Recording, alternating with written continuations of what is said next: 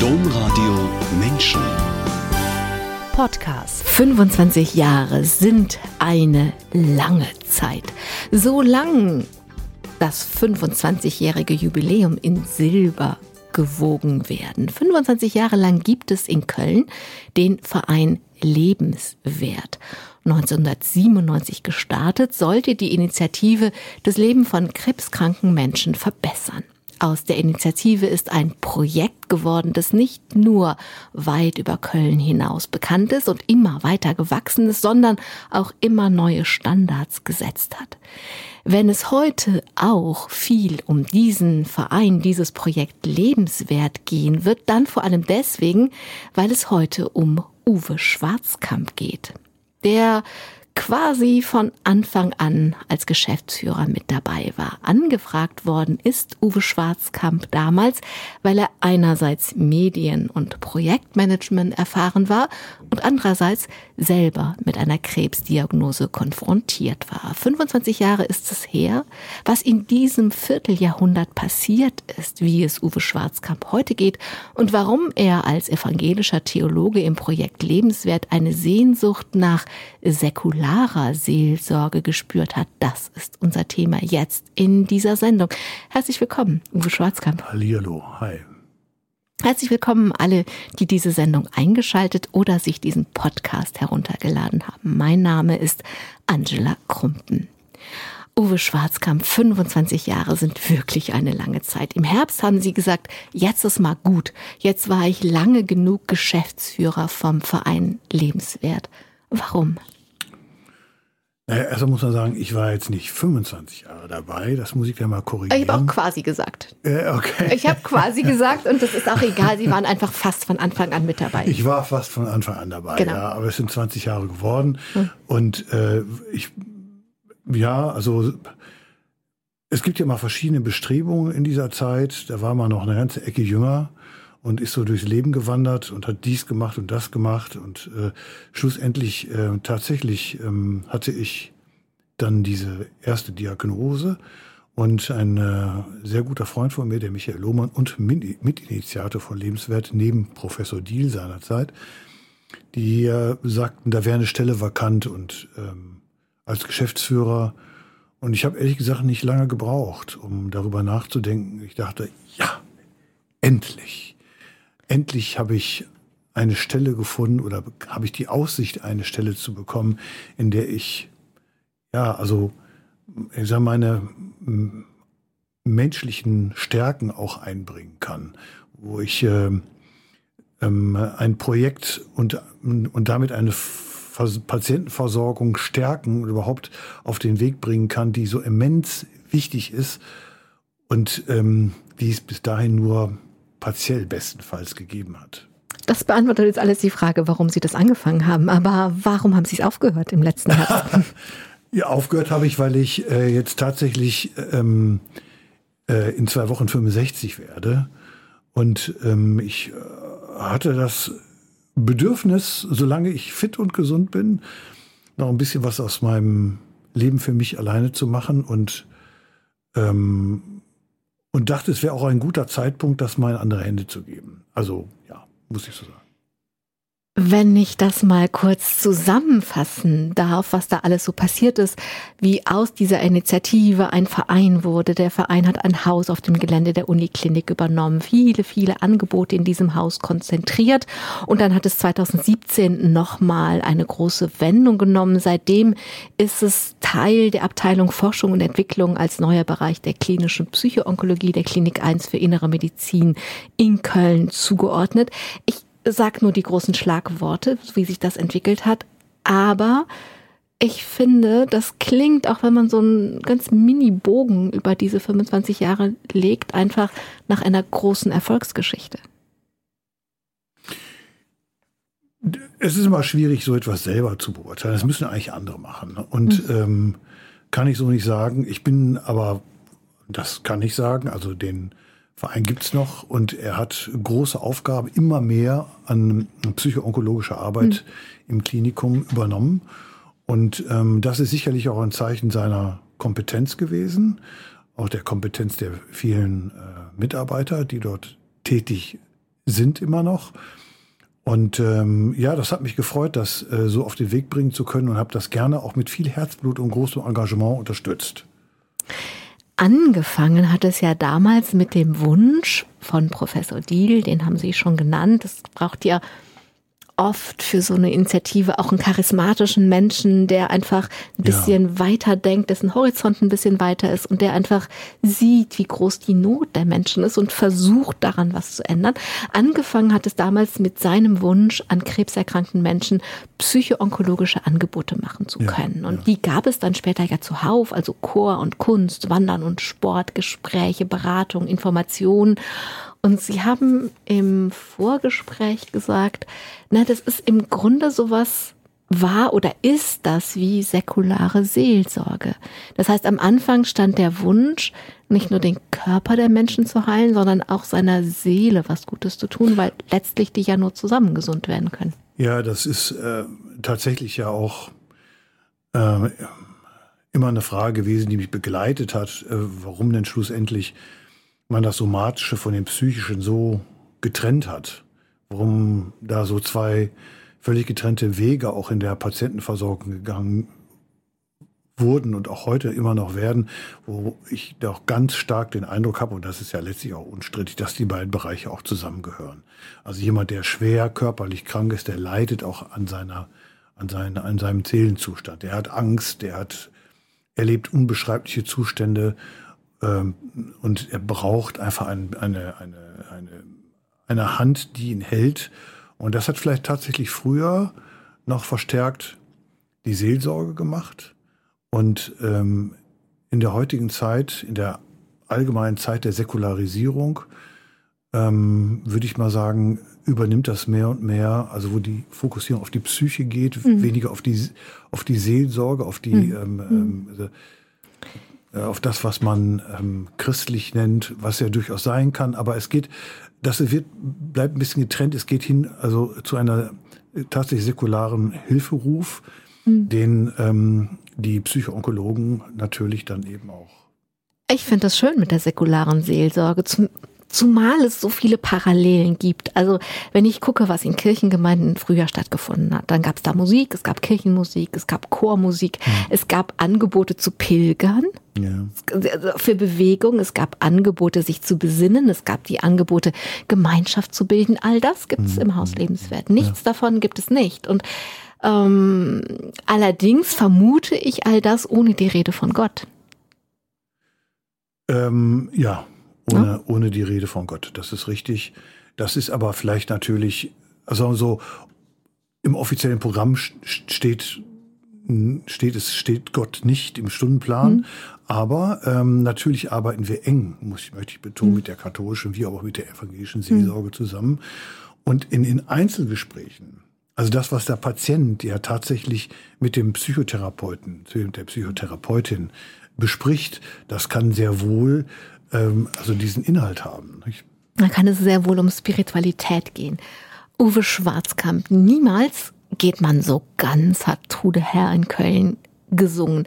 Sie sind zwar nicht mehr Geschäftsführer bei Lebenswert, aber noch zuständig für das Fundraising. Das würde ich gerne zurückstellen und am Ende darauf zurückkommen, okay. versprochen. Okay. Aber erstmal würde ich gerne mit Ihnen den Weg erzählen, der Sie in diese Gemeinschaft, in diesen gemeinschaftsbildenden Verein, so sage ich es mal, geführt hat. Und da, wenn wir ganz am Anfang anfangen, hat dieser Weg von Ihnen auch in Gemeinschaft begonnen. Das war eine Vier-Generationen-Gemeinschaft mit älterem Bruder, Großeltern, Urgroßeltern, mit Stall und Kuh und Hühnern und Plumpsklo und selber Schnapsbrennen. Auf einem Kotten haben Sie es im Vorgespräch genannt. Wo war dieser Kotten? Und nehmen wir an, wir würden einen Film drehen was würde ich sehen können? Das war ein, äh, ein, äh, ein kleiner Bauernhof, ein Kottenjahr. Ich glaube, damals nannte, was, nannte man das Subsist oder heute würde man das Subsistenzwirtschaft nennen. Das ist so ein Kotten, der nebenberuflich betrieben wurde. Also die älteren Herrschaften, die nichts mehr, also die nicht mehr im Beruf eingebunden waren, haben den betrieben. Mein Vater, der sehr wohl natürlich gearbeitet hat, der hat den natürlich dann in seiner arbeitsfreien Zeit betrieben. Und da gab es das, was man zum täglichen Leben brauchte. Das war, der hatte vor allen Dingen seine Bedeutung in der sogenannten schlechten Zeit. Also die Nachkriegszeit? Interessanterweise mhm. äh, ist es nicht, also im allgemeinen Wortgebrauch ist nicht die Kriegszeit damit gemeint, ne, sondern die Zeit danach, ähm, als es einfach nichts mehr gab ne, mhm. und man alles und auch jedes improvisieren musste. Also da gab es ja so, gibt's ja, also allgemein sind so Terminologien wie Frinksen und ähnliche mhm. Dinge. Ne? Und aber tatsächlich, da gab es Tauschwirtschaft und was man nicht alles machte. Und wir hatten natürlich einen Acker, einen kleinen, da wurde auch Tabak angebaut. Ne? Und wir hatten ein paar Hühner, wir hatten ein Pferd und wir hatten, äh, glaube zwei, drei Kühe sogar auch. Und von diesen, das, was die Tiere gaben, davon ernährte man sich. Und das wurde dann zugeführt zu dem kargen Lohn, den man hatte. Das war extrem wichtig, ja. Und Sie waren noch sehr klein, da haben Ihre Eltern zusammen mit vielen handwerklich begabten Verwandten ein Haus gebaut. Das war dann ganz das Gegenteil, denn es war ein großes, stattliches, vorzeigbares Haus. Ja, das, das, das war schon, also, also genau das Gegenteil von dem Kotten. Genau. Das war eigentlich sehr bürgerlich und nicht mhm. sozusagen fast spießig in einer, einer sehr also in einer sogenannten besseren Wohngegend in dem Ort Förde zwischen Dienstlagen und Wesel am Rhein gelegen und äh, da habe ich dann tatsächlich eine sehr, sehr behütete Kindheit verbracht, das muss man sagen. In dem äh, in Hiesfeld, in dem Kotten lebten wir zu vier Generationen hm. zusammen. Mhm. Und äh, die Uroma ist noch mit nach Förde gezogen, ist dann Arbeit zu einer anderen Familie gezogen, so dass wir in drei Generationen da lebten. Und das fand ich sehr bereichernd, muss ich schon Sie fanden die drei Generationen bereichernd, aber auch die tolle Kindheit, die begann, denn es gab viele Kinder, es gab 100 Meter weiter ein Freibad, es gab einen Wald, es gab Felder und es gab freie Zeit. Sie haben für diese Zeit die Worte von Hans-Dieter Hüsch ausgeliehen und haben gesagt, meine Seele hat damals die niederrheinische Uferlosigkeit erlebt. Ich möchte mir die Dinge gerne vorstellen. Wenn ich mir jetzt den, das Kind Uwe vorstelle, was durch diese Landschaft läuft und diese Natur erlebt, wann kam denn die niederrheinische Uferlosigkeit ins Spiel? Ja, das hat jetzt nicht nur mit Förde zu tun, also mit diesem Wohnort selbst, sondern das ist tatsächlich die niederrheinische Region direkt am hm. Rhein gelegen. Das äh, als kleines, also, also Hans-Dieter Hüsch, der ja später auch zu meinem Lieblingskabarettisten wurde, der, der hat das mit diesen wenigen einfachen Worten, mit dieser niederrheinischen Uferlosigkeit so schön beschrieben, weil man da einfach dann auch als Kind schon sah und einfach staunte über die Weite des Raums, mhm. über diese Endlosigkeit und über, ja, wissen Sie, wenn, wenn so zwei Sachen zusammenkommen, das ist das einerseits Behütete im Unendlichen. Mhm. Ne? Und ähm, wenn die Sonne dann scheint und man sieht den Rhein da und ist mit seinen Freunden und steht schon als kleiner Junge da und staunt einfach nur über die schönen Dinge. Das ist schon herrlich. Also Sie sind ja auch Künstler. Das habe ich noch gar nicht gesagt. Aber ich habe mich gefragt in der Vorbereitung, das, was Sie jetzt mit gleichzeitiger ewigen Unendlichkeit und Behütetheit ausdrücken, waren das so die ersten Erfahrungen damit? Also ein Künstler ist man ja, so kommt man ja auf die Welt und dann möchte man das, was man erlebt, erfährt, ausdrücken. War das sozusagen der Anfang oder waren das die ersten Erfahrungen von ich, ich äh, den Kontakt mit, mit etwas, was man dann künstlerisch ausdrucken möchte? Wahrscheinlich. Also ähm, das, ich habe natürlich schon früh angefangen, mich mit Bildern auszudrücken, mit Skizzen und habe damit auch durchaus meine Mutter erfreut. Ähm, ich habe später in der Schule auch einen Kunstleistungskurs belegt. Mhm. Ähm, ich fand, fand immer oder sehr schnell, da dass Kunst einfach auch eine Sprache ist. Mhm. Ne, das, also im Grunde genommen ist es eine universelle Sprache, ähnlich wie Musik, ne, mhm. dass man sich überall über Kunst sehr gut verständigen kann. Ja.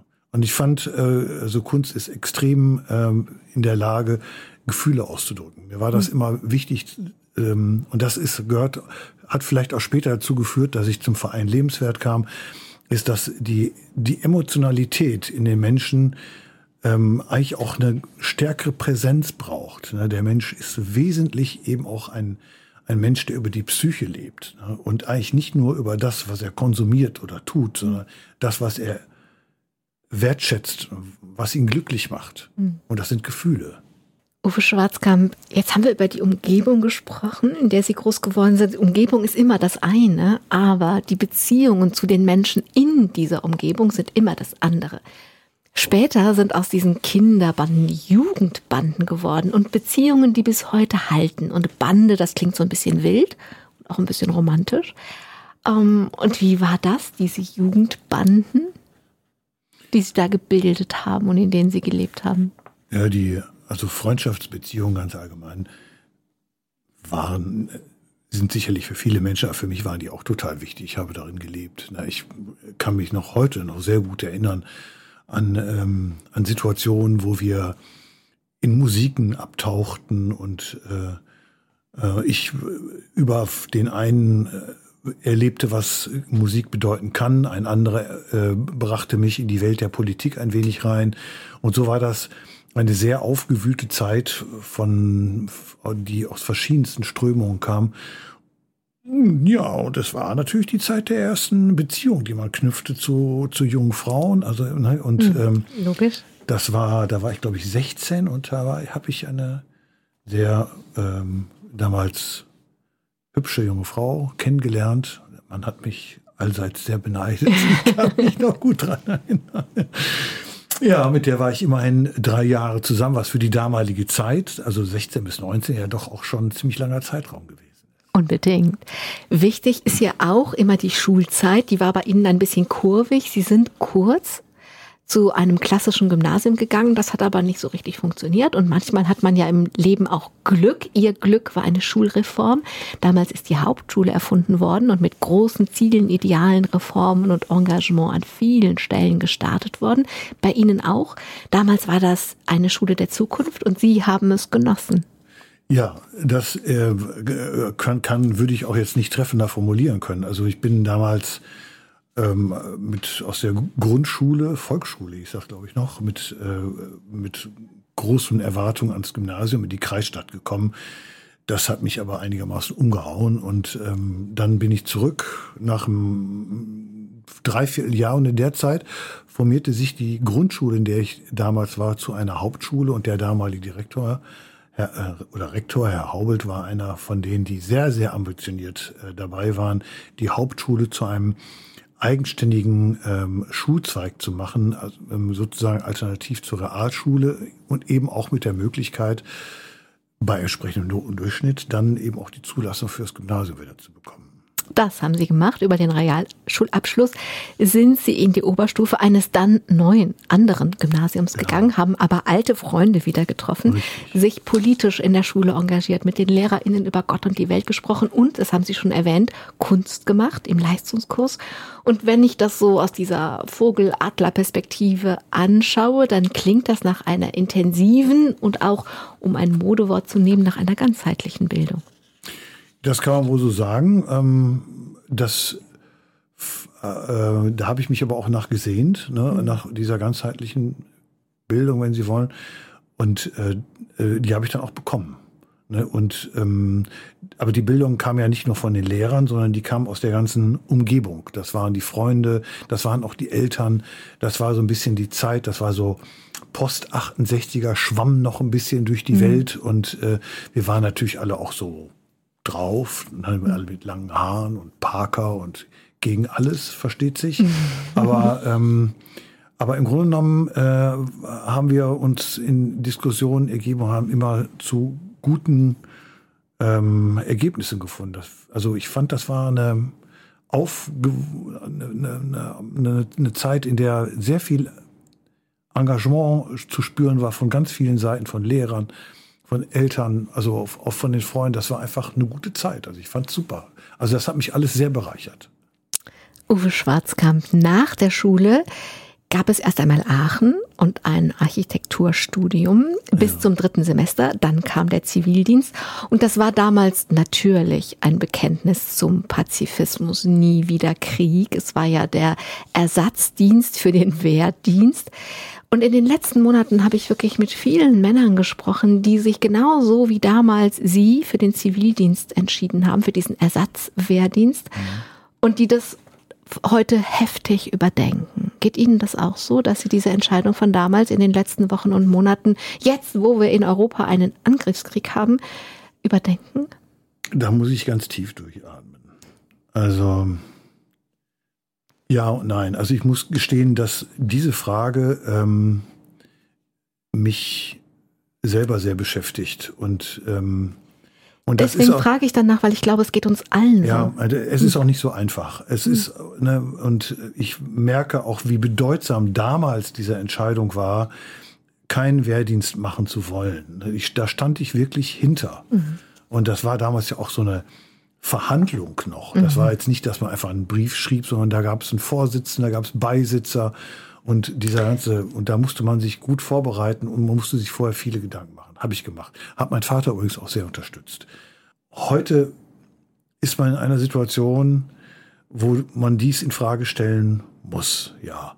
Aber es heißt noch lange nicht, äh, dass ich, dass ich da so grundsätzlich, ich kann das nicht einfach ablegen. Ich kann nicht hm. einfach sagen, das ist jetzt eine 180-prozentige Kehrtwendung. Es geht mir auch gar nicht darum zu sagen, das war richtig oder falsch, sondern ähm, ich glaube auch manchmal gibt es einfach nur falsche Entscheidungen oder umgekehrt können alles richtig sein. Nee, mir, mir ist wirklich meine Frage, ich, ich kann im Moment nicht einfach so nach Zivildienst fragen, hm. weil das einfach so, ähm, ja, weil einfach viel, so viele dieser Gewissheiten von früher einfach so auf den Kopf gestellt sind, ja, dass ich finde, man muss neu nachdenken. Das ja. heißt nicht, dass man zu anderen ja. Schlüssen kommen muss, aber ich finde, man muss neu nachdenken. man muss in der Tat neu nachdenken. Und das Gewissheiten, das ist gut gesagt, ne? Gewissheiten, die man, die damals ja auch ein Stück des, des Fundamentes des Lebens mhm. geworden sind, heute in Frage stellt, das finde ich nicht so einfach. Und ähm, aber ich denke drüber nach, ich muss drüber nach, ich komme gar nicht umhin, darüber nach. Ich glaube, niemand, der im Moment mit einem denkenden Gehirn und einem fühlenden Herz unterwegs ist, kommt um diese Fragen herum. Ich glaube, das geht einfach nicht. Und deswegen will ich sie hier auch nicht übergehen. Mhm. Bleiben wir bei dem Zivildienst. Sie haben den in einer Kirchengemeinde absolviert in Förde, das haben Sie eben schon gesagt. Sie haben ich weiß, Sie haben viele Sachen gemacht, unter anderem einen Freizeitkreis mit Menschen mit Behinderung gegründet. Und anschließend haben Sie Ihren Berufswunsch überdacht. Sie waren ja gestartet als Architekt und haben ja. dann diesen Zivildienst gemacht. Und am Ende ist ja was ganz anderes dabei rausgekommen.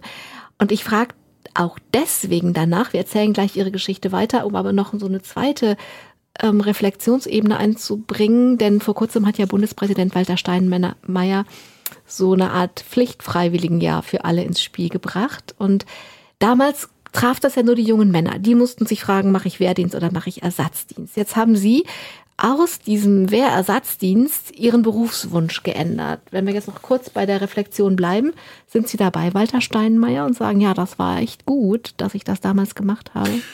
Also für mich trifft das zu.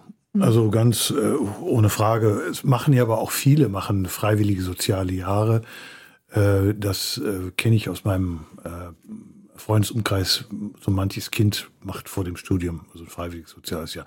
Ich persönlich finde das sehr wichtig, dass mhm. man äh, ähm, überhaupt mal in die, ins Leben kommt und dass man eine Arbeit macht, wo man nicht direkt von ausgehen kann, dass man da Geld verdient, sondern dass man äh, etwas zurückgeben kann. Mhm. So in die, in die Gesellschaft, die einen ja auch stützt, trägt, nach vorne gebracht hat und die das Leben, das man gerne machen möchte, ja auch erst ermöglicht. Es ist ein, was ich finde das schon wichtig, ja, doch. Es ist, ich würde sagen, es ist horizonterweiternd und mhm. das ist alle Male immer gut. Bei Ihnen hat es eben Uwe Schwarzkamp dazu geführt, dass Sie danach weiter studiert haben, aber anders. Und zwar auf Lehramt, Sozialwissenschaften, also das ist ja so, hat ja viele Bereiche, unter anderem Politik und Soziologie einerseits und andererseits evangelische Theologie. Und ich fasse das mal so zusammen, Sie wollten mehr über Gott und mehr über die Gesellschaft herausfinden. Warum? Also die Frage nach der, nach Gott oder die Frage, die, also, also ein spirituelles, spirituelles Moment, ähm, das habe ich schon seit meiner, ich erinnere mich seit, seit meiner frühen Kindheit in mir getragen. Und äh, es war mir immer wichtig. Ne? Und äh, ich bekam durch den Zivildienst letztlich in der Kirchengemeinde eigentlich den Anstoß, ähm, diese Frage einfach nochmal aufzutun und äh, weil es für mich, oder so würde ich heute noch sagen, einfach eine wichtige Frage ist. Also ich möchte nicht, ich möchte ergebnisoffen darüber nachdenken, aber darüber nachdenken, das möchte ich auf jeden Fall. Hm. Ne? Und auch wenn ich zu keinem Ergebnis komme, von dem ich dann sagen kann, genau so ist es oder genau so ist es nicht. So, ich bin irgendwo dazwischen. Niemand, glaube ich, niemand auf der ganzen weiten Welt, zu allen Zeiten, in allen Räumen könnte Gott denken. Ich glaube, das geht nicht. Aber es gibt sicherlich welche, die sagen, ich weiß Bescheid. Aber ob sie das dann denken oder ich weiß nicht, wie sie Bescheid wissen. Ähm, Im besten Fall studiert man ja, um etwas zu erkennen oder um etwas zu begreifen. Und wenn es Ihnen um die Gesellschaft ging und um Gott ging, gibt es denn etwas, was Sie in Ihrem Studium über Gesellschaft und Gott herausgefunden haben?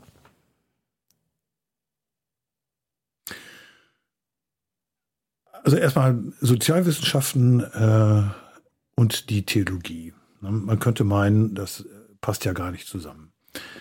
Ich finde schon, dass ich es finde nicht, aber ich, finde schon, dass es ganz gut zusammenpasst. Genau, und es hat eben die Schnittmengen und die Schnittmengen sind eben die Menschen selber und das sind das sind äh, Einzelne, das sind Gruppen, das sind Strukturen. Ne, ich, ich würde immer sagen, die Schnittmenge ist der Mensch und das eine, die Gesellschaft, ist das Horizontale und Gott ist das Vertikale. Okay, darauf würde ich, könnte ich zustimmen, ja. kann man, kann man so machen, ja. ja. Aber also ich fand, also deswegen gehörten, also fand, mhm. es gehörte zueinander und es hatte auch immer ähm, ähm, Schnittmengen, die ich, die ich ganz, und diese Schnittmengen, die haben mich einfach interessiert. Die haben mich interessiert. Ne? Also was macht Spiritualität äh, in der Gesellschaft? Was macht Spiritualität mit den Menschen? Wozu kann sie den Menschen dienlich sein? Ähm, ähm, ist es eine, eine Reflexion? Ist es Meditation? Ist es so? Das sind aber eben Ebenen, die äh, jetzt nicht im, im Fokus haben, dass man damit Geld verdient oder so etwas. Das ist das, was der Mensch allein mit sich und seinem und seinem inneren Wesen ausmacht. Und die Frage war ja, ich weiß nicht, ob man das beantworten kann, aber vielleicht können Sie ja. Mm, es ist ja eine Menge Lebensenergie, die man in so ein Studium investiert. Gibt es etwas, was Sie sozusagen mitgenommen haben dann in das Leben nach dem Studium, was eben diese, was Sie über diese Schnittmenge zwischen Gott und Gesellschaft, der Mensch ist ja diese Schnittmenge, was Sie über den Menschen gelernt haben? Ja, aber das so konkret zu beschreiben, fiel mir jetzt schwer, aber ich muss, muss sagen, aber natürlich mhm. habe ich aus, habe ich diese, habe ich versucht, möglichst viele Schnittmengeninhalte äh, mitzunehmen in mein, in mein, im, in, in, das ganze Leben, was danach kam. Hm. Im Grunde genommen habe ich auf diese Schnittmengen aufgebaut.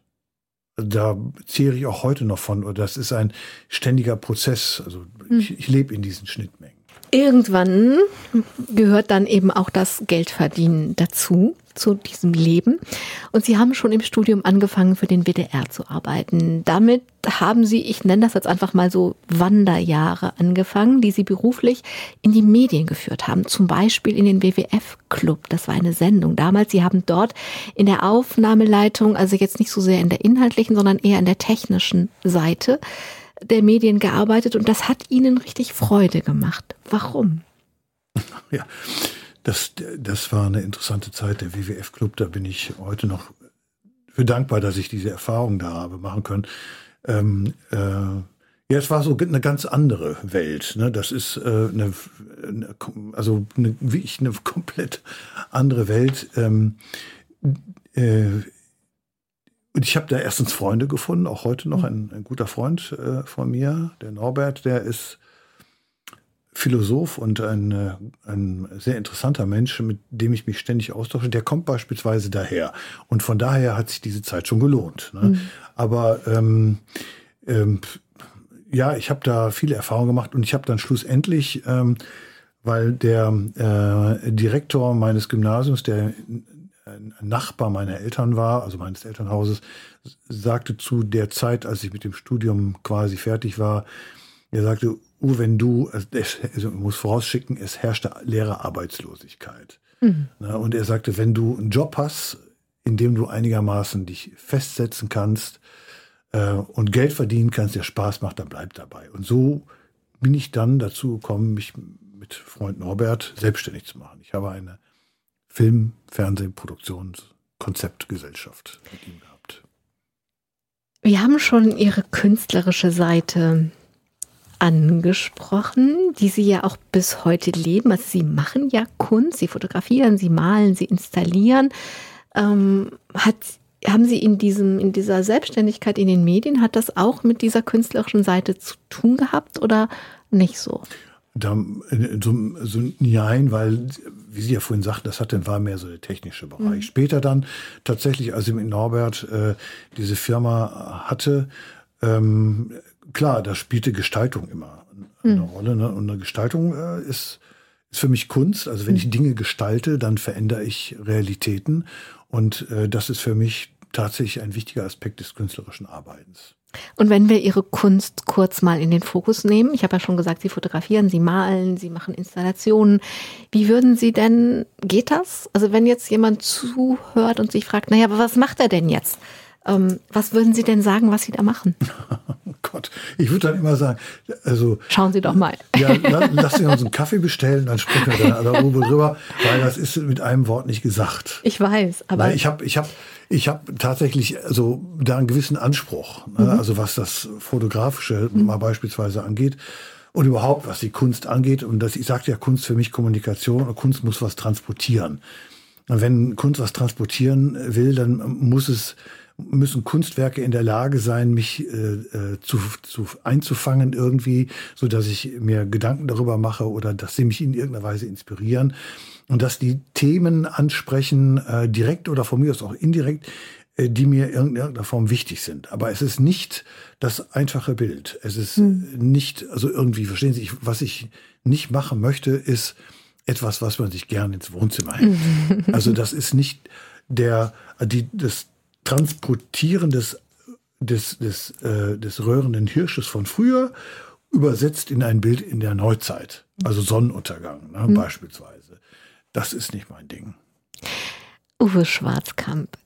Ich finde immer, das Leben ist eine Reise, bei der man nie weiß, was als nächstes um die Ecke kommt. Bei Ihnen kam, während Sie sich in den Medien Ihre Arbeit erarbeitet haben. Bei Ihnen kam auf einmal der Krebs um die Ecke. Was für ein Schock. Ja, so das, stimmt wohl, das stimmt wohl. Ähm, äh, das ist richtig. Ähm, das war. Ich hatte natürlich vorher schon mit der Krankheit irgendwie zu tun, also mit Krebserkrankten zu tun. Mhm. Freunde von mir waren wie Michael, der den Verein Lebenswert damals ja mitgegründet hatte, an Krebs erkrankt und ich plötzlich auch, ehe ich mich versah, äh, mhm. hatte ich eine Beule am Hals und bin dann zum Onkologen gegangen und dann gab es die Untersuchungen, die man so macht, ne? histologische Untersuchungen und alles Mögliche. Und man stellte fest, äh, ich habe eine chronisch-lymphatische Leukämie. Und das hat mich erstmal umgehauen, ja klar. Ich glaube, das tut alle Menschen, oder? Haben Sie jemanden erlebt, der das locker nehmen kann? Nein, das natürlich nicht. Mhm. Ähm, das natürlich nicht. Gleichwohl ich das ein bisschen für mich, also das ist für, bei mir, das ist lange her und es ist nie wirklich behandelt worden. Und ähm, ich fühle mich körperlich blendend und mhm. ich habe überhaupt gar keine äh, äh, wie soll man sagen, Einschränkungen dadurch. Ganz im Gegenteil, meine Blutwerte sind fast normal.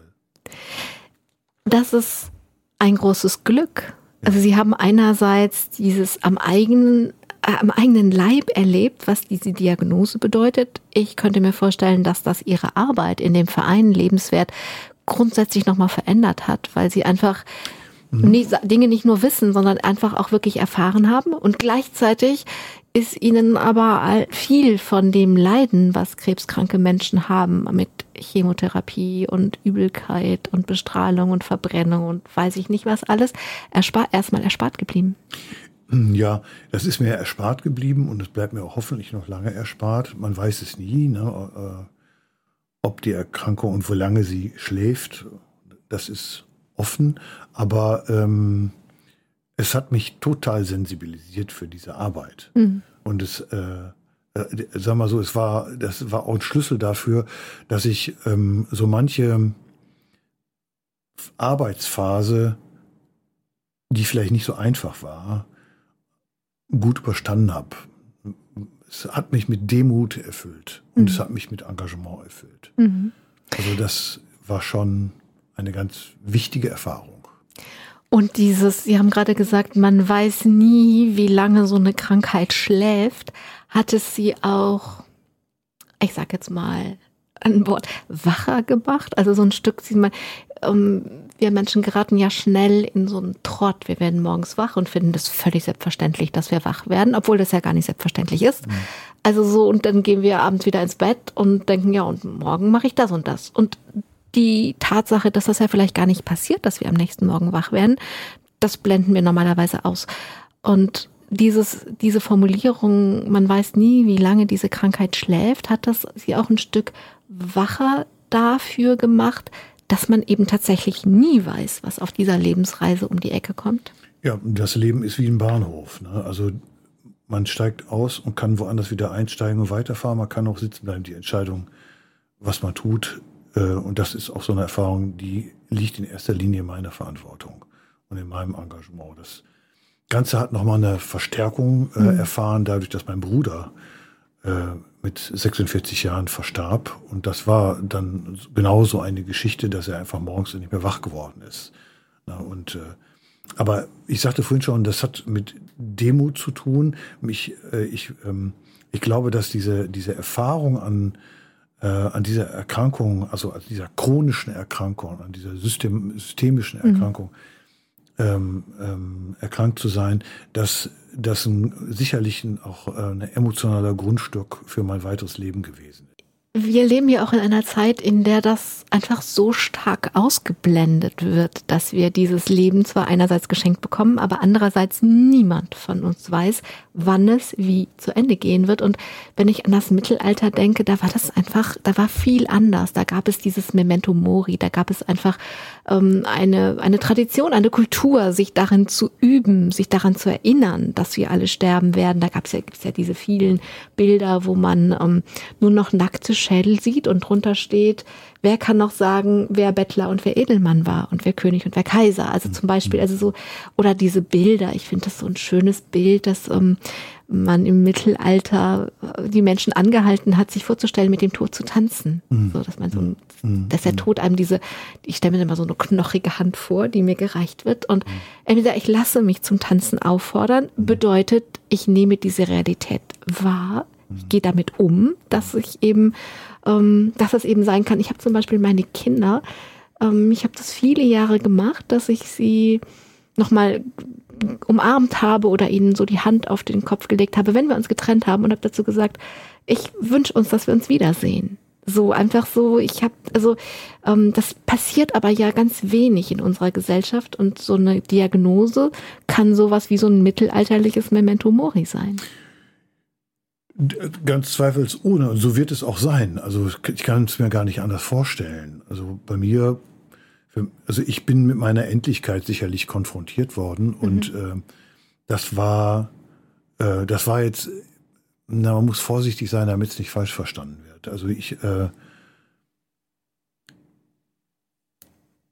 man weiß es auch nicht so genau, aber ich glaube, ich bin eigentlich ganz froh darüber, weil, ähm, weil ich äh, viel mir gut vorstellen kann, dass ähm, mein Leben eben auch endlich ist. Und, äh, und das sagt mir andererseits, dass ich bitte nicht die Zeit verschwende und dass genau. ich nicht einfach alles so für selbstverständlich genau. empfinde, sondern dass es, dass es, dass ich immer wieder dankbar sein muss, dass ich ähm, und äh, dass ich äh, mich bemühen muss, das Schöne im Leben auch zu sehen, ähm, ja, und dass ich mich für Dinge, die nicht gut laufen, andererseits aber auch einsetze, damit sie geändert werden. Also mhm. ähm, das ist ein Stück Lebensphilosophie geworden. Das ist doch wunderbar, wenn das so passiert. Uwe Schwarz kam 2005, wenn ich das jetzt richtig weiß, sonst korrigieren Sie mich, haben Sie zusammen mit Ihrer Frau noch eine große Entscheidung getroffen. Sie haben gesagt, wir wollen, ähm, dass es noch eine Generation weitergeht. Wir wollen für Kinder da sein. Und als sich herausgestellt hat, dass sich dieser Wunsch nicht mal so eben im Vorbeigehen erfüllen würde, haben sie erst über eine Adoption und dann über Pflegekinder nachgedacht. Nun gibt es viele Menschen, die mit so einem Gedanken spielen und sich dafür interessieren und sich vorstellen, wie das wäre. Aber dann gibt es immer nur ganz wenige, die es dann auch tun. Und mich würde interessieren, was bei Ihnen den Ausschlag gegeben hat, dass Sie und Ihre Frau nicht nur darüber nachgedacht haben, sondern dass Sie es auch getan haben. Hat das mit Mut zu tun, weil viele Menschen haben dann Angst und Schrecken vor diesem, vor diesem Nichtwissen zurück, was man da tut, was einen ja, erwartet. Also wir hatten, wir hatten natürlich es, wir, klar, das, wir hatten schon auch den Wunsch, ein Kind zu haben. Und ähm, und diesen Wunsch haben wir halt verfolgt und so, dass es auf dem üblichen Wege einfach nicht geklappt hat, haben wir geguckt, was geht denn sonst noch. Und, ähm, und wir haben dann die Möglichkeit gehabt, äh, unseren Sohn äh, mhm. als Pflegekind, das, er war damals ein halbes Jahr alt, äh, zu bekommen. Und wenn so ein Kind dann vor ihnen liegt, möchte ich fast sagen, mhm. unschuldig und sie anlacht, mhm. da ist es um sie geschehen. Mhm. Das, also, da wird gar nicht mehr viel diskutiert oder so. Wir wollten das, das haben wir vorher klar gekriegt. Mhm. Wir haben uns auch bemüht, uns mit den ähm, Konsequenzen, die das hat, auch mhm. auseinanderzusetzen. Und ähm, haben uns auch bemüht, die, die Geschichte des Kindes aufzuarbeiten, ähm, für uns, aber auch für das Kind. Und äh, es gab viele Kontakte auch mit der leiblichen Mutter schlussendlich ist es von heute aus betrachtet eine unglaublich glückliche Entscheidung gewesen, mhm. das so zu machen. Und ich hoffe, dass mein Sohn das auch so sieht. Ihr Sohn nähert sich ja jetzt schon dem Erwachsenenalter. Ähm, wenn Sie den jetzt so anschauen und sich erinnern, was Sie eben selbst über Ihre Jugendzeit gesagt haben, was wünschen Sie ihm? Für diese Zeit, dieses Erwachsenenleben, was jetzt kommt. Wo Sie als Eltern ja auch ein Stück zurücktreten müssen. Absolut, mhm. ja. Naja. Ich bin aber froh darüber, dass er, also, also ich würde sagen, den Mut hat, in diese Welt zu gehen, mhm. die ich ja viel komplexer finde als meine Welt. Mhm. Wo ich aufgewachsen bin, dieser Ort, ich nannte ihn schon Förde, das war ja das war ein Dorf. Da, da ist es nicht besonders schwer. Ne? Hm. Jeden, den man auf der Straße äh, vorbeiging, den begrüßte man. Ne? Hm. Also die meisten. Und äh, aber das hier ist ja auch in seiner Stadt und damit, das hat sich alles, das ist ja, es ist wie gesagt, um es kurz zu machen, viel komplexer geworden. Hm. Und ich freue mich darüber, dass, äh, dass er den Mut aufbringt, äh, in diese Welt zu gehen und vor allen Dingen an dieser, an dieser Welt partizipieren zu wollen und dass er es jetzt schafft, äh, in die Oberstufe zu kommen, das war lange Zeit nicht selbstverständlich. Und mhm. er hat es geschnallt und er hat sich eingesetzt und er ist einfach ein, lieber Junge, für mich ist der im Grunde genommen auch ein bisschen was zu lieb. Also ich war damals wesentlich auf, aufsässiger und, und ich fand es damals aber auch nicht unwichtig, aufsässig zu mhm. sein, weil mich das schlussendlich in der Auseinandersetzung auch geformt hat. Aber wer weiß, wie das zusammenhängt. Sie haben die langen Haare getragen und den Parker und wussten, dass Sie Ihre Eltern damit aufregen. Vielleicht regt er Sie damit auf, dass er zu lieb ist. Also ja, jeder macht ja seine Rolle im Leben und Hauptsache die Eltern genau. regen sich, Hauptsache die Eltern regen sich ein bisschen auf und Richtig. haben sich ein bisschen Sorge. Wenn er das über Liebsein schafft, ist doch jetzt nicht verkehrt. Uwe Schwarzkamp, ganz zu Beginn habe ich gesagt, der Satz niemals geht man so ganz gilt auch für Sie in Bezug auf Haus Lebenswert. Sie sind zwar nicht nicht, oder den Verein lebenswert, weil das Haus gibt es ja so nicht mehr. Sie sind zwar nicht mehr der Geschäftsführer, aber Sie sind Beauftragter für Fundraising und Spenden. Warum wollten Sie denn nicht so ganz gehen? Das, hatte, das ist auch ein Stück eigennützig, mhm. ne, aber es hat auch damit zu tun, dass äh, ich glaube, das kann ich so sagen, dass also manches eben auch so mein Baby war. Ne? Mhm. Nicht nur, da haben viele dran geschraubt, also gar mhm. keine Frage, aber mhm. ich eben auch ein bisschen. Mhm. Und äh, Das hängt mir am Herzen. Ich finde das wichtig nach wie vor. Ne? Also man, wir sind auch längst nicht am Ziel dessen, was wir erreichen wollen. Mhm. Also die Psychoonkologie ist ein Versorgungsbaustein, der einfach wichtig ist. Und der hat auch heute noch keine Refinanzierung. Mhm. Ne? Und was wir brauchen nach wie vor ist, sind, wenn man, ich will das mal so platt hier sagen darf, sind Mitglieder und sind Spenden, ne? weil das mhm. einfach sich darüber trägt. Mhm. Und, ähm, und da sind wir lange noch nicht am Ende. Und ich habe Fundraising, Öffentlichkeitsarbeit und also Spenden auch früher schon mitgemacht als mhm. Geschäftsführer. Mhm. Heute mache ich es exklusiv nur noch ein, zwei Tagen in der Woche. Ne? Aber es muss gemacht werden. Einer muss sich drum kümmern. Ne? Und äh, davon aber abgesehen besteht der Eigennutz darin, dass es mir wiederum mhm. Struktur gibt. Ja, und das ist ja auch ein Teil ihrer, ihrer Lebensfamilie. Es ist vielleicht nicht ihre Familie, Familie, aber Teil doch auch der Lebensfamilie, wenn man so eng zusammenarbeitet. Absolut auch, klar. Mhm. klar. Äh, Geld ist ja oft so ein bisschen verrucht, gerade wenn man in NGOs arbeitet oder wenn man sich darum kümmert, dass es den Menschen gut geht. Aber andererseits ist es ja auch Energie. Mhm. Energie, die sie auch brauchen. Wenn ja. es nicht refinanziert wird, dann brauchen sie diese Form von genau. Energie. Ja. Und wer auch immer im Moment versucht, Spenden zu sammeln, weiß, wie viel schwerer das geworden ist. Ja. Wie gelingt Ihnen das denn so im Moment? Oder überhaupt? Also es gelingt man muss auch vorsichtig sein, wenn ich sage, es klingt prima, dann spendet keiner mehr.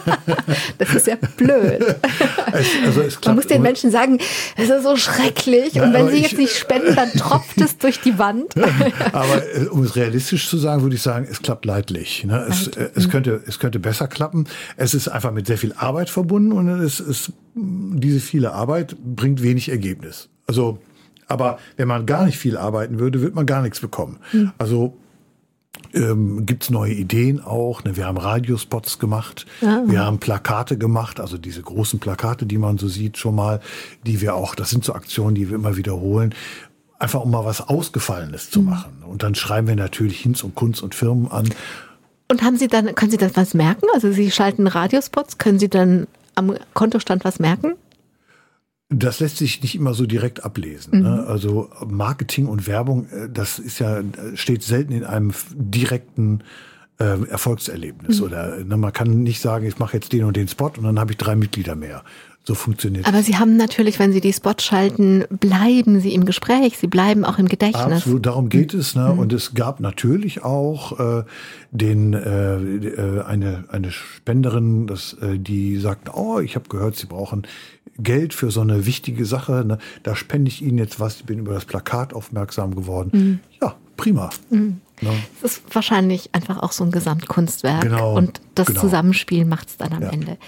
Uwe Schwarzkamp, bei mir endet keine Sendung ohne einen Wunsch oder ohne die Frage, was soll noch kommen? Eben habe ich gefragt, was wünschen Sie Ihrem Sohn? Jetzt frage ich, was wünschen Sie sich? Mm, ja, ach je. Ich, ach je, es ist ein Wunsch. ich will mal sagen, ich habe ich hab eigentlich, ich habe demnächst Geburtstag und da sage ich meinen Freunden mal, bringt mir keine Geschenke mit, weil mhm. ich habe alles. Also mhm. materiell wünsche ich mir nichts. Mhm. Ähm, von dem Immateriellen, da wünsche ich mir allerdings viel.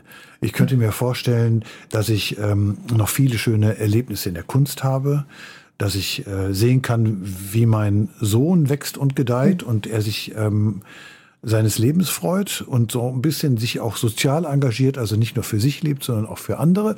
Und ähm, ich würde mich freuen, wenn's, äh, wenn ich mit meinen Freunden noch viele gute Zeiten verbringen kann, viele gute Gespräche mit einem Glas Rotwein auf der Terrasse.